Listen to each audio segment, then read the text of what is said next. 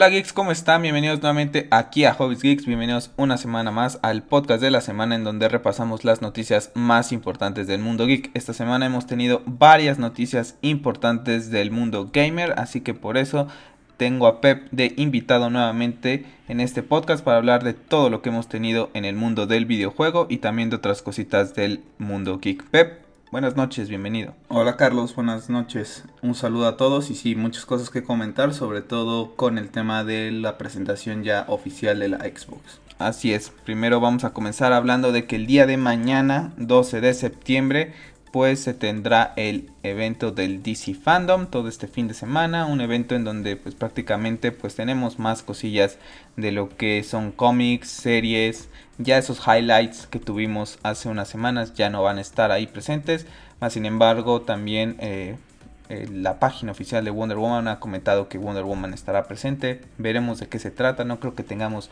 mucha novedad, pero muy interesante por ver temas de lo que va a ser eh, el futuro de los cómics de, DC. Por ejemplo, tendremos eh, más información acerca de los Three Jokers, de este arco de Batman, el nuevo número que va a llegar de Batman junto con Catwoman y que va a estar incluido eh, la máscara del fantasma, ¿no? Una revelación que hicieron el día de ayer bastante impactante porque bueno, creo que todos los que crecimos con Batman, la serie animada, pues tenemos a este villano y que ahora ingrese en este nuevo cómic en donde ya Batman y Catwoman pues, son pareja por fin después de 80 años así lo pusieron en los cómics pues es bastante interesante. Así que va por ahí más todo el DC Fandom de mañana tendremos yo creo que muchas cosas interesantes también en el apartado del cómic. Sí, sí, yo también creo que esto ya está más enfocado a, digamos que otro sector, ¿no? De los fans de, DC, esos acérrimos que tienen sus colecciones de cómics y todo eso, no vamos a ver grandes noticias relacionadas con el tema de Zack Snyder o la película de Batman o Wonder Woman, simplemente va a estar más enfocado a todos los cómics, ¿no? Y bastante interesante lo de los tres Jokers, yo creo que es el que más me llama la atención de los de todos estos. Así es, bueno, vamos a pasar eh, ahorita hablando de Wonder Woman hace unos momentos, pues Pep se vuelve a retrasar su estreno nuevamente. Se había comentado el día de hoy, viernes 11 de septiembre, que tenía fecha indefinida. Después, horas después, se, comenzó, se comentó perdón, que el 25 de diciembre es la fecha seleccionada por Warner Brothers tentativamente si las cosas van un poco eh, mejorando con todo el tema de esta pandemia que, se vive actualmente, pero bueno, ya muchos retrasos de esta película. Hay que recordar que se tuvo que haber estrenado el año pasado en diciembre, después se retrasó hasta junio de este año. Y bueno, yo creo, me pregunto si Warner Brothers no estará arrepentida de ese atraso que tuvo en diciembre del año pasado, porque bueno, ahí sí fue tema directamente del estudio. Y ahorita, bueno, pues ya con toda la situación que se vive actualmente, pues bueno, no les ha quedado de otra. Pero si hubiera salido en diciembre, no sé qué tantos cambios habrá hecho Patty Jenkins, no recuerdo ahorita. Recuerdo que tenían algunas cosillas, pero yo creo que bastante arrepentidos deben de estar de esa situación.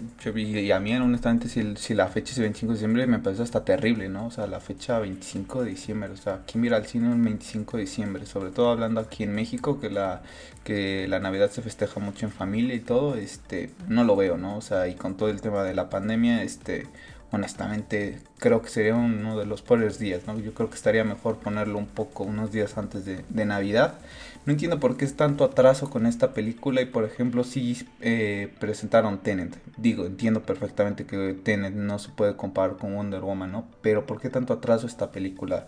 A lo mejor tienen cositas, detalles todavía pendientes, no lo sé, ¿no? Porque si están postergando demasiado esto. Yo, yo honestamente ya creo que por todo esto lo mejor es que lo sacaran en en video on demand y pues ahí sacaría el dinero Warner Brothers e inclusive se lo llevaría directamente a su bolsillo, no tendría que estar cobrando ni pagando a los a los cines, ¿no? La verdad es que yo creo, Pep, que en ese tema yo creo que si no mal recuerdo que seguimos a esta persona de Estados Unidos, Michael Anowski, comentan mucho acerca de que en Estados Unidos sí acostumbran, no sé si lo recuerdas en algún episodio de, de su programa, en donde van al cine el 25 de diciembre entonces no sé si también ahí esa, pues por ahí va, ¿no? Estados Unidos tiene eh, cultura diferente, a lo mejor va por ahí, pero yo concuerdo contigo, varios retrasos, ese retraso del año pasado, eh, pues yo creo que le, le, pegó con todo, ¿no? No se imaginaban que este año íbamos a tener una pandemia, pero si ya se hubiera estrenado estuvieran tranquilamente, ya estaría hasta en Blu-ray. Yo la verdad que si fuera Warner Brothers ya la sacaría on demand. Si bien no hay HBO Max en todo el mundo, pues bueno, pues que en HBO, por ejemplo, aquí en Latinoamérica, o ver algún convenio con Netflix, o en mismo Google Play, en la Apple Store, sácala, la rentas y la ves, ¿no? No sé, hay mucha gente que, que me decía que no, en una encuesta que hice, que la prefieren verla en el cine.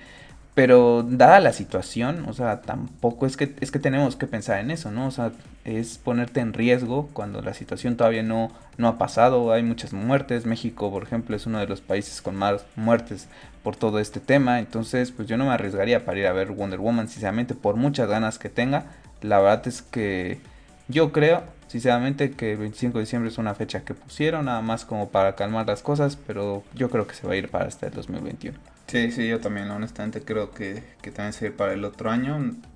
La verdad, desde mi punto de vista se ve ya de sacar en, en, el formato digital, que inclusive creo que sin pandemia o no, tú y yo en algún momento lo comentábamos, que en algún momento hasta los cines podrían desaparecer, ¿no? Y sin hablar temas de pandemia, lo habíamos platicado muchas veces, yo creo que es una oportunidad para probar, ¿no? Como dices, lo puedes sacar con renta, en Apple, en la, en tienda de Apple, en la tienda de Android, en HBO, este, hacer un convenio con Netflix, no lo sé. Pero pueden hacer algo, se llevan todo el dinero al, bolsillo. Yo sé que pues mucha gente pues preferir ir al cine, ¿no? Porque al menos no es la misma experiencia, pero bueno, creo que hay gente que inclusive podría disfrutar de esta película en mejores condiciones que en, que en el cine, ¿no? Esa gente que tiene una pantalla 4K, no sé, o sea, podrías fomentarlo de esa manera. Sí, la verdad es que yo también ya creo que es algo que debería adoptar, ¿no? Al menos ahorita, en esta época en donde, pues si bien a Tenet no le está yendo tan mal, pues bueno, esperar también ese repunte del que habla mucha gente sobre este tema de la pandemia justamente por estos meses. Entonces, yo creo que deberían de hacer ese movimiento. Eh, a Mulan tampoco ha leído mal, ¿no? Por hacer esa ese paréntesis, ¿no? En el modo de Disney, sí, mucha gente también la ha pirateado, ¿no? Pero, pues ahí está, ¿no? Ahí está la prueba. Y Disney yo creo que lo quiso hacer con esta película para ver qué es lo que hacen con Black Widow, que también está ahí pendiente, colgando de limbo. Veremos qué pasa, pero 25 de diciembre hasta ahorita sería el día que llegue. Ya se tenía pensado que en octubre, prácticamente en un mes llegaría a los cines, pues bueno, pues no.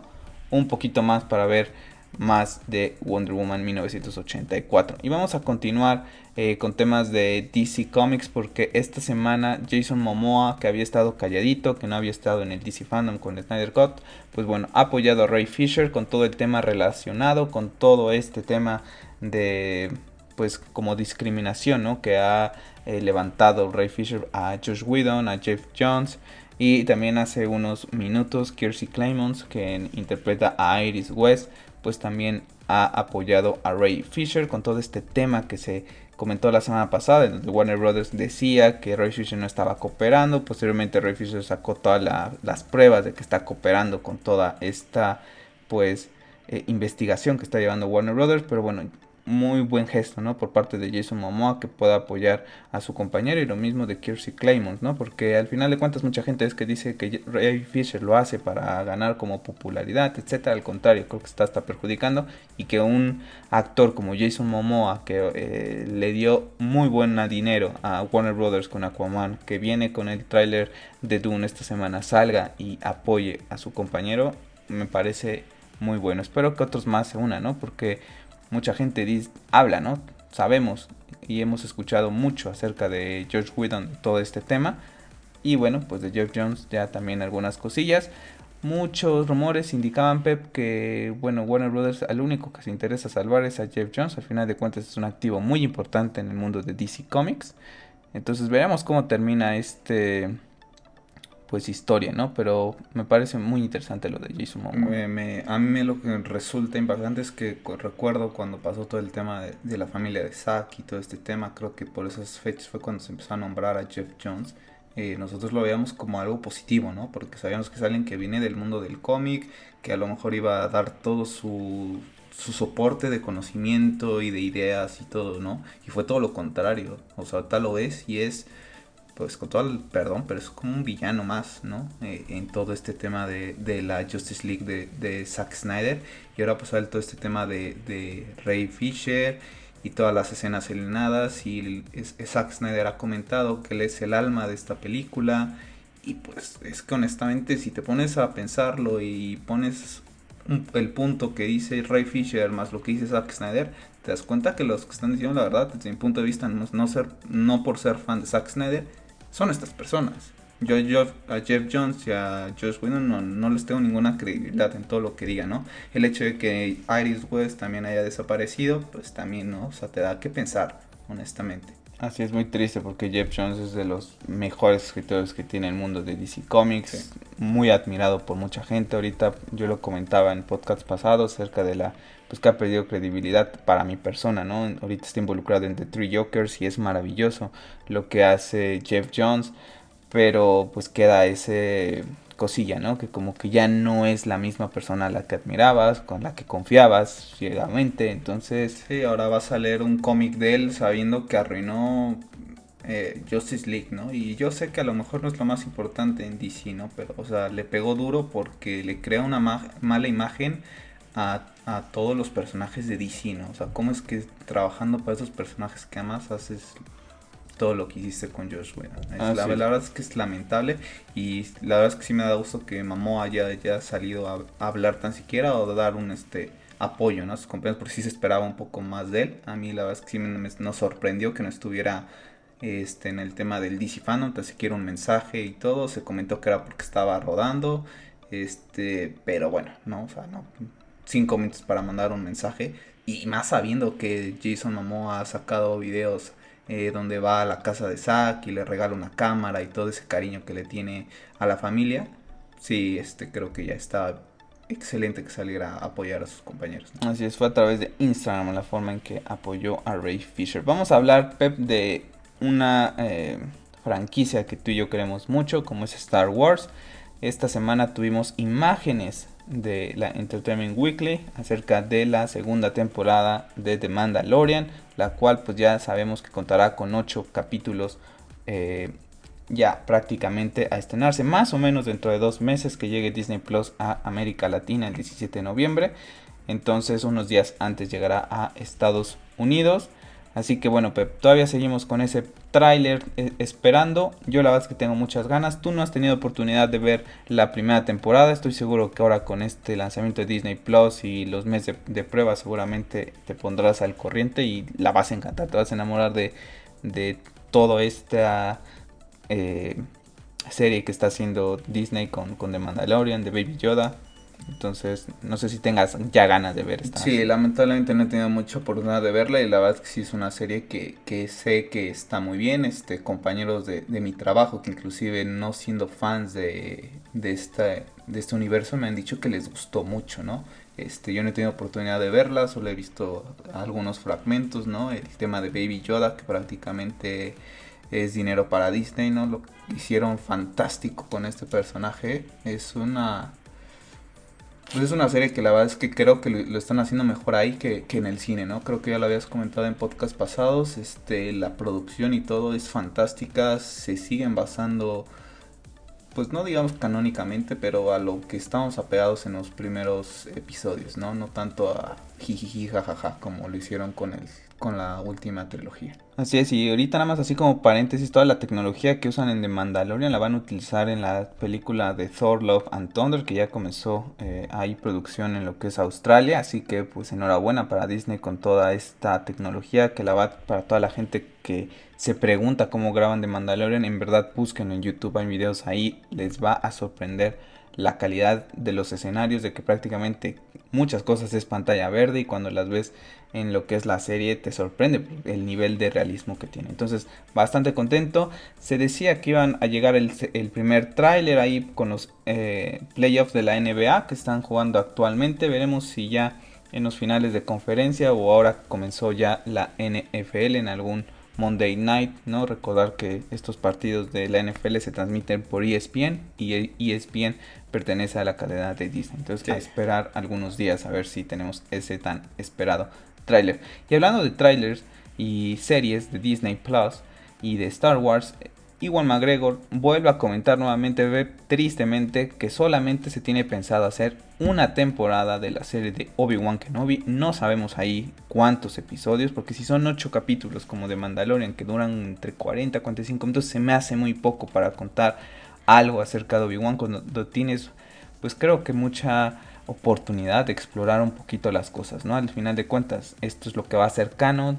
puedes improvisar, crear historias, un personaje queridísimo, es tu personaje favorito y el mío también de Star Wars y creo que Iwan lo hace fantásticamente, tiene un carisma increíble y creo que sería una pena tenerlo nada más una temporada. Yo, yo creo que ahorita está comentando eso como para que no se ilusione la gente, ¿no? Yo honestamente creo que Obi-Wan es uno de los personajes que más impacto tiene en los fans de Star Wars, no creo que Disney si ve que la primera temporada es todo un éxito, se se dedique a quedarse con una temporada, ¿no? Esperemos que no sea así. Y si es una, pues que sea lo mejor posible, ¿no? O sea, que digas, bueno, con esto me quedo, ¿no? O sea, dices, no necesito más.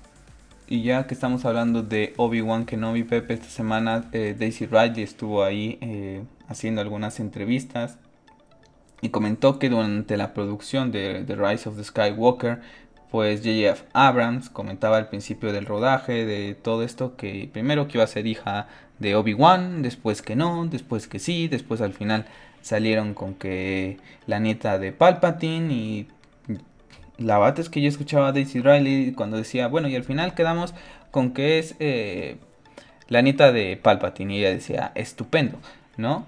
Y para mí fue como estupenda y no voy a continuar con la palabra, pero es desastroso para mí lo que comenta. Es increíble que durante la producción toda J.J. Abrams esté pensando en que si es hija de Obi-Wan, que si es hija de fulanito, que si es hija de Luke, que si es hija de... al final de Palpatine, sácate de lo de la manga y a ver cómo eh, mejoramos esta trilogía que comenzó copiando prácticamente el episodio 4, después llegó el señor...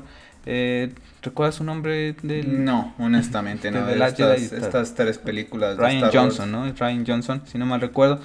Y que es terrible de la Jedi y, ¿no? Prácticamente le dice a todo lo que había hecho J.J. Abrams, le dice, quítate que yo aquí hago lo mío. Y después llega este señor nuevamente, el J.J. Abrams, pobrecito de él, para tratar de rescatar el desastre que hizo en The Last eh, Jedi. Todavía recuerdo el primer tráiler, eh, que te creaban como que mucho enigma, ¿no? Todo ese tema de cuando veías en las escenas cómo van entregando la espada tan, tan querida de Anakin y todo, este, se equivocaban brutalmente. Yo honestamente esta, estas, estas trilogías de Star Wars las, las tengo guardadas en un buró y ni siquiera me quiero acordar de, que existen, porque honestamente son terribles, terribles. O sea, por donde le veas es terrible. O sea, no hay una ni, ni siquiera un punto positivo le saco a esta trilogía de Star Wars. Honestamente, ningún punto positivo. Creo que BB-8 es lo más rescatable, pero hasta eso no lo necesitaba. Ya tenía Artu y así Tripio. O sea, honestamente, yo creo que se hizo muy malas cosas. Creo que se quiso jugar con, la gente, con todos los fans de, Star Wars.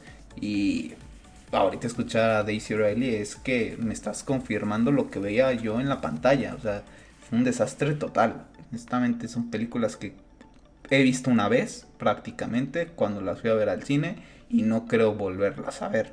Ah, que son terribles. Perdón, eh, comentaban ¿no? mucha gente acerca de esto y decían, bueno, es que los guiones cambian, ¿no? Cuando están haciendo eh, pues la filmación, puedes ir cambiando, puedes ir agregando escenas, ¿no? Lo mismo, por ejemplo, lo vimos, por ejemplo, ahorita con Wonder Woman, ¿no? Por ejemplo, se puede haber retrasado porque a lo mejor Patty Jenkins quería cambiar algo. Lo vemos en muchísimas películas y, y, se sabe, ¿no? Oye, pues que van a hacer reshoots en esto, ¿no? Por ejemplo, en Rogue One, ¿no? Que, que regresamos a esta muy buena película que hizo Star Wars. Fantástica. Entonces, eh, más bien que no hizo Star Wars, que hizo Disney, ¿no? De Star Wars. Entonces, sí, hicieron varios reshoots, pero terminaron en una historia muy buena. Pero aquí, saber que en la última película todavía te estás debatiendo de dónde es el origen de, de Rey, es como que, oye, tuviste mucho tiempo para poder planear esta trilogía de una de las franquicias más importantes de la cultura popular, que casi todo el mundo conoce, te gusta o no el tema, conoces Star Wars, conoces a Darth Vader, identificas a Artu, identificas a Yoda, eh, un sable de luz sabes de dónde viene, y que no sepas de dónde viene tu protagonista. Es como que vamos a ver qué es lo que pasa, ¿no? Cómo nos lleva la marea de aquí a ver si llegamos a sacar otra. Hacemos un, remake del episodio 4 en el siglo XXI, nos va bien. y desastroso, terrible. Yo también estoy de acuerdo contigo, es algo que como que quisiera olvidar. Mientras de Mandalorian, los ocho capítulos de The Mandalorian temporada 1, para toda la gente que me esté escuchando, es mejor que la trilogía de, de Daisy Riley. Es, es un vendedor que trae en una maleta algo que te lo está vendiendo, pero no sabe ni qué es lo que te está vendiendo. Pero te quiere convencer que lo tienes que comprar. Prácticamente eso es lo que hicieron con Star Wars. No, es terrible, nefasto, honestamente. Desastroso lo que hizo Disney con, con esta franquicia en temas, en, con esta trilogía, ¿no? Porque aparte es canon eh, del tema de Skywalker, ¿no? O sea, creo que todavía ahí pega un poco más, ¿no? Si lo habías hecho como la de Han Solo, que también es terrible, que ni me acordaba. Ah, bueno, dices, bueno, trataste de, de hacer algo, ¿no? Novedoso, pero aquí quisiste como que agarrarte de los personajes carismáticos, traer de vuelta, a Harrison Ford, está Luke, que en la primera escena es agarra y tira el sable, o sea, no, no, no, no, de, acordarme, la verdad es que nada, hago, hasta coraje. Después de todo ese hype, ¿no? Que se generó de, terminando eh, la película y Rey entregándole el sable de luz y qué va a hacer Luke en la siguiente y lo que hace es tirarlo Ay no, Ryan Johnson, de y, y, todavía me acuerdo que había gente que se reía, no sé si te acuerdas, es gente que está, pues así que orientada a reírse de ese tipo de chistes estilo Disney, ¿no? Ya. Bastante desastroso. De Star Wars la semana pasada comentaba en el podcast Pepe acerca de, de John Boyega quejándose del personaje de Finn, de cómo lo maltrataron, de cómo lo hicieron la mercadotecnia, de que iba a ser un personaje principal y después pues fue quedándose ahí, ¿no? Y, y yo comentaba en el podcast pasado acerca de que pues yo recuerdo al, a Finn en, esta última en esta última temporada, en esta última película, solamente gritar Rey, Rey, Rey, y de ahí no pasó este personaje, y estoy de acuerdo con Boyega, o sea, como no sabían ni qué hacer con estos personajes, no subieron ni por dónde el romance este ficticio entre Rey y, y Kylo Ren, no, no, Desastroso. O sea, es que si no sabes, ni siquiera querías presentar a una protagonista y ni siquiera tenías la idea clara de tu protagonista, imagínate lo que, lo que hicieron los malabares con este personaje, ¿no? Y lamentablemente es una de las pocas figuras que llegamos a comprar, tanto tú y yo, este, la de este personaje, ¿no? La de Riley, sí. Tristemente. Esperemos que lo siguiente en, en película sea mejorcito y esperemos que Ryan Johnson no siga al mando de esa trilogía que tienen pensado, ¿no? Eh, en fin, vamos a pasar rápido ya al tema de los videojuegos, que es fue el plato fuerte de esta semana. Pero primero, el 16 de septiembre, próximo semana, llega lo que es eh, el maestro Rochi a Dragon Ball Fighter Z para quien ya tienen el pase de batalla y el 18 para el público pues en general no que quiere comprarlo eh, separado. Un juego que la verdad es que se ha ido manteniendo bastante bien con todo este ingreso de personajes aunque eh, también me pongo a pensar para un Dragon Ball Fighter Z2 ya qué personajes tantos vas a sacar no así sin ya ser muy seguidor de lo que es el, el mundo de Dragon Ball pues creo que los principales los más fuertes ya están ahí no Sí, honestamente yo estaba escuchando un podcast relacionado con, con algo del mundo del videojuego, ¿no? Y también comentaban eso, ¿no? Que quienes faltan, ¿no? Por, ver, de esos que digamos que quieres ver, ¿no? De, no de esos de relleno, ¿no? Honestamente creo que Raditz sería uno de los personajes eh, que faltaría por ver y creo que todavía falta un personaje aparte del maestro Rochi, si no mal recuerdo.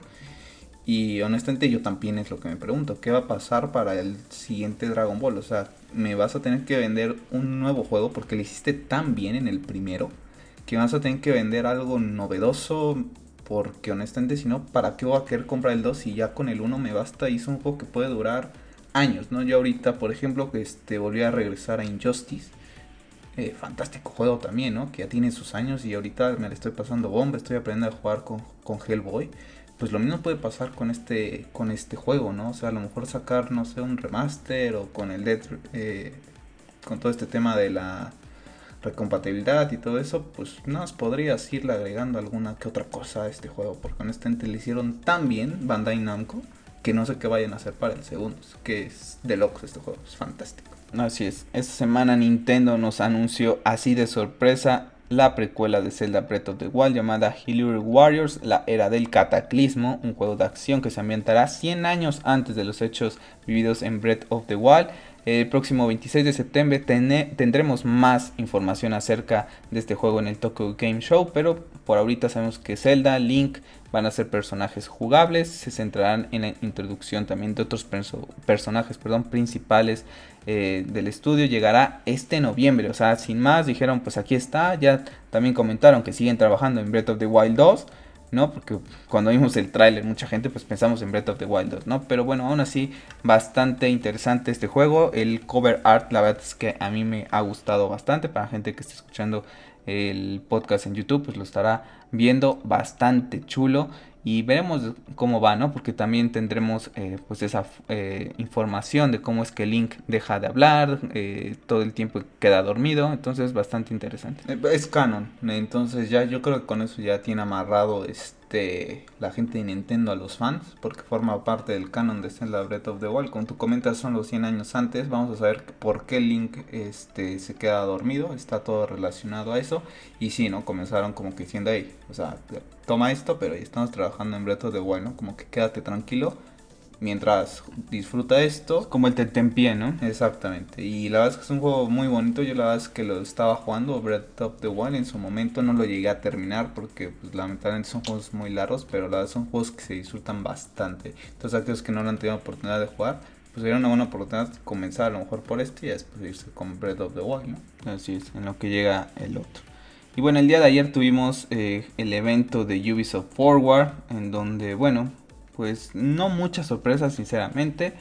Pudimos ver ya primer eh, gameplay, trailer, no de Immortal Phoenix Rising, el cual originalmente pues era el nombre Gods and Monsters y llegará el próximo 3 de diciembre. Controlaremos un personaje llamado Phoenix, el cual puede ser hombre, mujer, podremos hacer muchas customizaciones a este personaje, saldremos, eh, salvaremos a los dioses, ¿no? Esa es la, la premisa que tenemos, estará basado en la mitología griega, entonces también iremos ganando habilidades, un RPG tal cual, un mundo abierto bastante interesante, yo creo que es un juego más para Nintendo Switch, Pep, tú me decías que no te llama la atención, pero para nada. No, honestamente no, no, no, me, lo, no me lo supieron vender, este te lo comentaba, este inclusive la música creo que ni siquiera hace match con lo que me está mostrando la pantalla. Después vimos un poco del gameplay para ver si a lo mejor el trailer no me convencía, pero en el gameplay pues honestamente yo lo veo de una copia de Zelda Breath of the Wild, o sea, creo que si tendría que volver a jugar un RPG de ese estilo tan largo y todo ese tema, volvería a jugar Zelda Breath of the Wild antes de jugar este juego. La verdad es que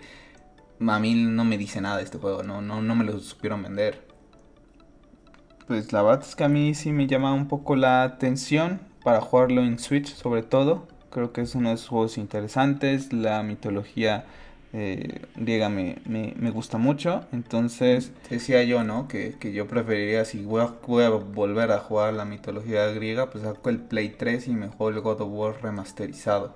Bueno, es, es que eso tienes toda la razón, ¿no? God of War está a otro, a otro nivel, pero veremos cómo le sale esta, estos nuevos juegos a Ubisoft, que la verdad, pues bueno, siempre tienen algo ahí interesante, ¿no? Tenemos el remake anunciado de Prince of Persia Sands of Time, que llegará el próximo enero del 2021. La verdad es que deja con muchas dudas porque hablan que es un remake pero es que parece un remaster, ¿no? Cuando a mí me dicen remake, yo pienso en Resident Evil 2.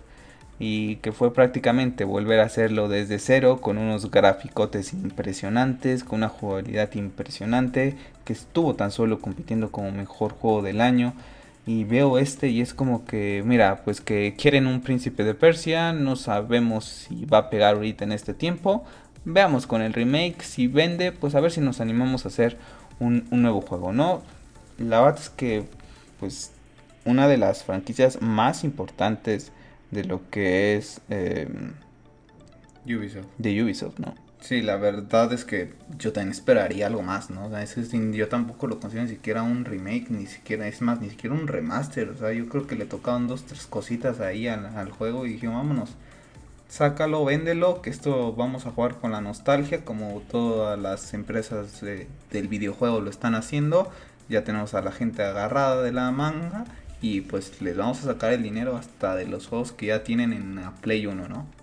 Tuvieron otros anuncios no tan importantes, sinceramente, que no vamos a, entrar en ellos, pero bueno, otra cosilla que se anunció fue que eh, Adrian Pierce, el principal personaje de Watch Dogs, con el que comenzaron esta franquicia, pues va a ser un personaje jugable en Watch Dogs Legions. También tendrá eh, su propia historia en un futuro DLC que se anunció. Eh, se lanzará el 29 de octubre para consolas de actual generación, PlayStation 4, Xbox One. Eh, y para el 10 de noviembre llegará para las consolas de nueva generación. Lo mismo ahí con Assassin's Creed Valhalla. Entonces, pues hay Watch Dogs a mí me llama un poco la atención, pero no sé, llegan prácticamente al mismo tiempo Assassin's Creed eh, Valhalla y Watch Dogs y la verdad es que prefiero comprar Assassin's Creed Valhalla porque Assassin's Creed es una franquicia que en su momento disfruté mucho, pero ahorita me llama mucho la atención con el tema de la mitología nórdica que me gusta bastante. Entonces, pues entre uno y otro, pues la verdad es que prefiero Assassin's Creed Valhalla, un juego bastante largo parece ser. Entonces, veremos cómo le va a Watch Dogs. La verdad es que no sé no sé, hay algo ahí como que... A mí me genera dudas, este juego te lo, o sea, cada vez que, lo, que te lo presentan, te lo presentan de diferente manera, el primero es muy serio, el segundo es muy divertido y este ya está es todo lleno de colores para que te dé un ataque epiléptico prácticamente viendo los trailers, ¿no? Y luego como te presentan, un viejo amigo está de vuelta, Aiden Pierce, pero ¿quién es Aiden Pierce? O sea, ¿quién se enamoró de este personaje? O sea, que no me quiera vender Ubisoft este, es un personaje que, que nadie quiere. O sea, tráeme a Sam Fisher. Ese es al que queremos todos los fans de los videojuegos y de, la, de Ubisoft. Es al que queremos. No queremos a Aiden Pierce. Hay un, hay un tweet que sacó Ubisoft Latinoamérica hace justamente una hora de, hoy, viernes 11 de septiembre, en donde ponía, preguntaba cuál, qué les pareció eh, nuestros anuncios en Ubi Forward y después ponía eh, cuál ya quieren jugar, copia y pega el gatito con tu respuesta. Si mucha gente va a ese eh, Twitter y ve la respuesta, es lo que comentas. Mucha gente le pide a Sam Fisher a la gente de Ubisoft, sigue siendo el personaje que la gente quiere, ¿no? Ese sí es un personaje querido. Yo hasta te diría, un Ezio Auditorio, por ejemplo, pues sería un poco más querido que Aiden Pierce, ¿no? Pero yo creo que es la forma en que quieren vender Watch Dogs Legion. No, es que, es que es lo que te digo, o sea, es que primero me lo vendes muy serio, después el segundo que, que sería eh, bastante divertido, y en ese momento lo quería comprar cuando estaba en oferta, este, pues es más divertido, y ahora ya es todo este mundo de colores, y ahora me vuelves a traer al personaje del mundo serio, o sea, como que no, honestamente no. Vamos a ver que... Como... a Watch Dogs no le tengo nada de ganas. Y Assassin's Creed Valhalla, al igual que tú, somos grandes fans de, esta mitología nórdica. Este, sí le tengo un poquito más de ganas, la verdad es que sí me llama un poquito más la atención. Eh, me he desprendido mucho de, esta franquicia de Assassin's Creed desde que comenzaron con el tema de Assassin's Creed Black Flag, si no mal recuerdo. Este, porque ya, o sea, creo que perdieron ese romanticismo que se tenía con todo el tema de la trilogía de Ezio y el primero, ¿no? Pero esperemos que esté, esté bastante bien, porque la verdad es que sí me llama muchísimo la atención. Yo la verdad es que me vi el UV Forward porque quería ver algo de Assassin's Creed Valhalla y al final no tuvimos nada. El juego estará a dos meses prácticamente de salir. Yo creo que harán algún UV Forward más en donde tendremos más información, pero bueno, tampoco es necesario. La verdad es que lo había comentado en, en la semana a través de Twitter que había podido ver un, un video en YouTube acerca de lo que es Assassin's Creed Valhalla, un poquito más que, no había podido ver. Y la verdad es que me llama mucho la atención todas las cosas que vi. Muy, muy, con muchas ganas, muy ilusionado de este, de este juego. Saber que regresa en la música gente que ha hecho grandes soundtracks para Assassin's Creed. Y tan solo estará la persona que hizo el soundtrack para la serie de Vikings. Entonces creo que la gente de Ubisoft está metiendo mucha carne en el asador para este nuevo Assassin's Creed. Y bueno, pues vamos a cerrar este podcast de esta semana con la noticia pues más importante del mundo del gamer, del geek, porque bueno, después de tantos rumores pues no le quedó de otra a Microsoft que sacar pues el anuncio de la Xbox Series S, ¿no? Esta versión pues pues sería gama media, no sé cómo describirla, ¿no? Eh, de las series X, ¿no? Y bueno, también pues se confirma, ¿no? Los precios, ¿no? Tentativos, porque Xbox eh, México después de que puso eh, los precios, puso en un tuit abajo sujetos a cambios, o sea, en Estados Unidos no hay sujetos a cambios para nada, pero aquí en México recordar que el tema de importación, el tema de otros impuestos, pues bueno, y el más el tipo de cambio. El impuesto agregado que ya le pusieron a los videojuegos, ¿no? Así es. Y entonces más, más el tipo de cambio, pues estos 13.999 de entrada que costaría la Xbox Series X contra los 8.499, la mitad más o menos de la serie S, pues podrían variar. No creo que varíen mucho si acaso. Pero bueno, ya tenemos un margen más o menos de saber cuánto cuesta la nueva generación, Pep. Sinceramente, yo la serie S pues la haría, la compraría si no fuera un gamer tan regular, ¿no? Si, si quisiera comprar una Xbox, pero si soy un gamer que va a estar jugando bastante, la verdad es que yo haría ese sacrificio extra para poderla comprar la serie X ya lo hemos platicado tú y yo, actualmente tú y yo podemos jugar eh, afortunadamente las tres consolas, Xbox One, PlayStation 4 y Xbox One, y perdón, Nintendo Switch. Y bueno, los dos eh, estamos de acuerdo en que Xbox pues es la que nos ha defraudado un poquito más. Sinceramente, pues no, es una consola que tengamos pensado comprar.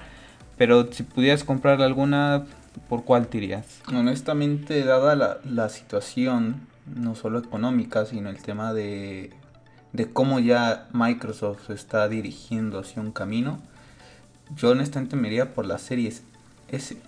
Honestamente, entonces te soy honesto porque no tiene ningún juego, o sea, yo, a mí no me valdría gastarme entre 14 mil o 15 mil pesos en una consola que no tiene juegos exclusivos. Y el mejor juego exclusivo que tienen para mí es Forza Horizon, es uno de mis juegos, es mi juego favorito de coches. Eh, por hacer un paréntesis, compré Need for Speed eh, Payback para ver qué tal están esos juegos, porque como no tengo pensado comprar eh, el Xbox, pues honestamente voy a extrañar la franquicia de, Forza Horizon. Sobre todo. Terrible el juego, o sea, es que el, el, Need for Speed Payback, o sea, la historia que te cuentan es de esas historias que hasta me las estoy saltando, ni sé de qué va, yo nada más quiero conducir para probarlo, ¿no? Es un juego que me llama muchísimo la atención y yo para jugar un juego que sale cada dos años, si no, no mal recuerdo, que es el Forza Horizon, pues bueno, yo me iría por la serie S yo me, yo iría por la serie. Y si no, la verdad es que me va a rotar más un PC. Este, más o menos al, al mismo precio del, de la Xbox X. O sea, entre los 14 y 15. Y a lo mejor corres el juego a 1080p. Y te hace, te suscribes al, Game Pass, ¿no?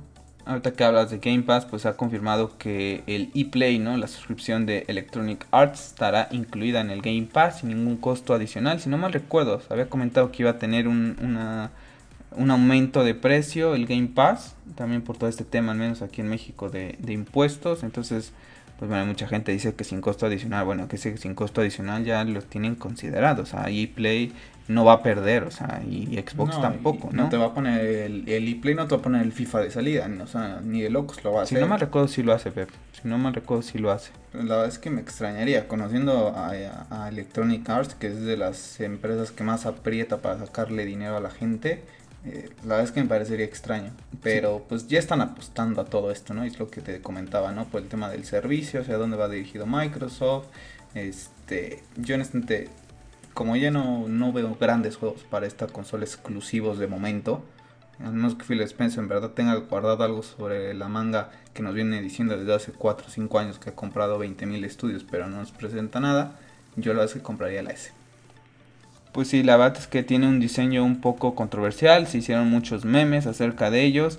Eh, un color totalmente diferente, ¿no? Color blanco en el cual llegará y este pues parece como una bocina, ¿no? La ventilación, un diseño que mucha gente pues esperaría un diseño parecido a lo que es la serie X, pero bueno, pues tampoco es como que, no sé, mucha gente, yo sí estuve tuiteando varios memes porque la verdad es que están divertidos, pero yo no sé por qué mucha gente le hace tanto show al diseño. Al final de cuentas, pues yo no estoy viendo la consola cada rato, ¿no? Y ese eh, tipo bocina, ¿no? Donde va a salir la ventilación, pues la pones acostada y cuando la vuelves a ver, ¿no? Es una consola que va a ser eh, digital prácticamente, entonces pues no es que vaya a estarte levantando a verlo, ¿no?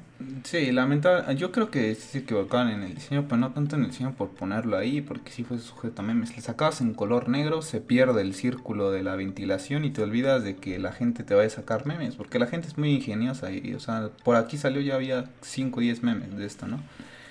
Comentar, ¿no? Que el SSD es bastante malito. ¿no? O sea, y sí vas a tener que tirar del carro de, ir o ir eliminando juegos porque eso sí me sorprendió. Creo que eso es la única, vamos el a, único pero que le pondría. Vamos a hablar de las especificaciones porque tiene un CPU AMD Zen de 2 a 3 Hz, un GPU de 4 teraflops en compatibilidad para Ray Tracing y RDNA2, una memoria RAM GDR6, si no mal recuerdo era de 7 y cacho, un almacenamiento de SSD de 512 consola totalmente digital, ¿no? Comentas, como comentas tú, pues es un poquito poco, se queda corto, ¿no? Para ser eh, totalmente digital, porque vienen actualizaciones, le vas a ocupar. Creo que eso te pesa Call of Duty actualmente, ¿no?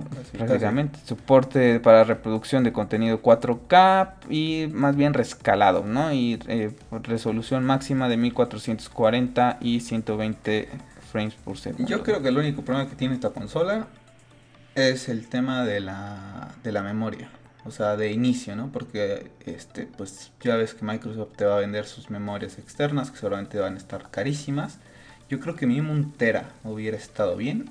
Y honestamente creo que sería una muy buena consola, porque honestamente las pantallas 4K es verdad que han bajado bastante, pero yo creo que la gente que, que, quiera apostar ya por esta nueva generación ya quiere una pantalla OLED, ¿no? Entonces todos los que no tenemos pantalla 4K, estamos bueno, decíamos comprar una pantalla OLED 4K, ¿no? pero son carísimas. Entonces, si, le, si ya tienes una pantalla 1080p o un monitor 1080p y a lo mejor no tienes el presupuesto para comprarte una pantalla 4K OLED y puedes nada hacer el esfuerzo para comprarte una 4K, pues la 4K con la suma de la Xbox Series S, pues yo no lo vería nada descabellado, más dada la situación en la que estamos, ¿no? Económicamente, o sea, yo honestamente lo veo muy bien esta consola. Simplemente el tema de la memoria creo que es lo único que en verdad sí, sí me echa un poco para atrás, ¿no? Porque te están forzando a comprar muy pronto este, las unidades de, de almacenamiento. Pues sí, la verdad es que interesante, ¿no? Sabemos que el sector al que va eh, enfocado lo que es eh, Series X, ¿no? Y series S, ¿no? Eh, lo comentaba, son 7.5 GB de memoria RAM. Entonces, pues hay un... Es la mitad de lo que viene siendo eh, la Xbox Series X, ¿no? Que tiene 16 de RAM, llega a 12 teraflops. Eh, había un comunicado por ahí en internet, ¿no? Acerca de que pues la serie S es más veloz que la PlayStation, pero te lo venden, en verdad, que cuando lo lees, es que te lo venden de una forma en que empiezas a generar el hate, porque PlayStation no ha mencionado sobre esa velocidad. PlayStation habla de la velocidad del SSD, del disco de estado sólido, que no tiene nada que ver con la información que comentan, pero bueno, así son los titulares, es clickbait sin, sin duda alguna y generar esta guerra de consolas. Cada consola va a tener lo bueno, cada consola va a tener lo malo, porque ninguna es perfecta. Pero la verdad es que hoy nuevamente IGN ha hecho una encuesta en donde preguntaba, pues bueno, ¿qué, ¿cuál es la consola que te comprarías el a día de hoy?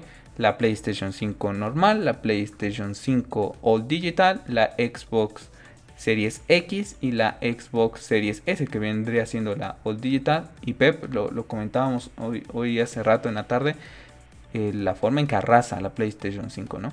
Sí, todo, el tema de los exclusivos, yo creo que eso sigue generando este, que PlayStation siga estando a la cabeza. Honestamente, a muchos nos tiene atrapados, ¿no? Sabemos que, que juegos como Horizon pues ya se presentaron en PC, está el rumorado Bloodborne para PC, pero después de cuánto tiempo. O sea, tuvieron que pasar unos años para que Blood, este Horizon se viera en PC, no es como los juegos de, de Xbox, los exclusivos, el Forza Horizon o el mismo Halo que los vas a tener enseguida en el Game Pass, ¿no? Yo creo que sigue pesando mucho los exclusivos de Sony.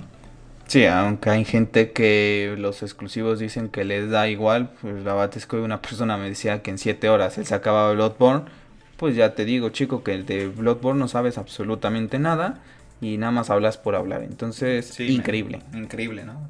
si me lo comentaste en 7 horas no te pasas Bloodborne, yo creo que ni los más pro este, se pasan Bloodborne, bueno a lo mejor los más pro sí pero una persona normal o que está comenzando este juego, yo puedo decirlo que es uno de mis juegos favoritos. Eh, y fue la primera vez que me introduje a todo este mundo de, de la familia Souls. es un juego larguísimo. O sea, puedes estar 7 horas farmeando literalmente para subir al personaje de nivel. O sea, no sé de dónde sale y es un juego exclusivo. O sea, no es como que digas, bueno, pues que me puedo comprar este Dark Souls, ¿no? O sea, bueno, sí, o sea, son muy similares, pero la todo el lore de Bloodborne, todos los que lo hemos jugado, sabemos que es fantástico. Entonces, yo creo que tienes, a esos son los puntos fuertes de Sony. Yo también, honestamente, a día de hoy estoy con esa gente que vota. Yo iría por la PlayStation.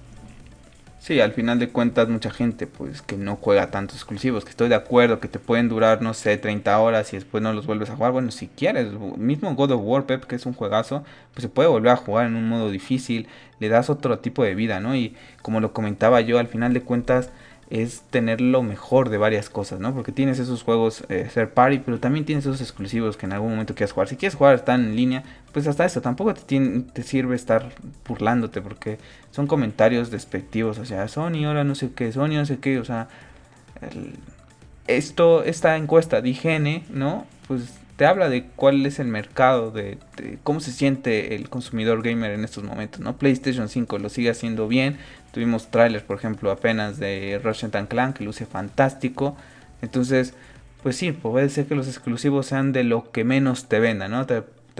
sea un porcentaje menor, pero es un porcentaje que sigue ahí. Nintendo sigue vendiendo exclusivos de buena calidad como Zelda, como Mario y subsiste gracias a esa clase de exclusivos también y que no está sacándolos en ninguna otra plataforma porque hace que vayas y compres una Nintendo para jugar a estos personajes.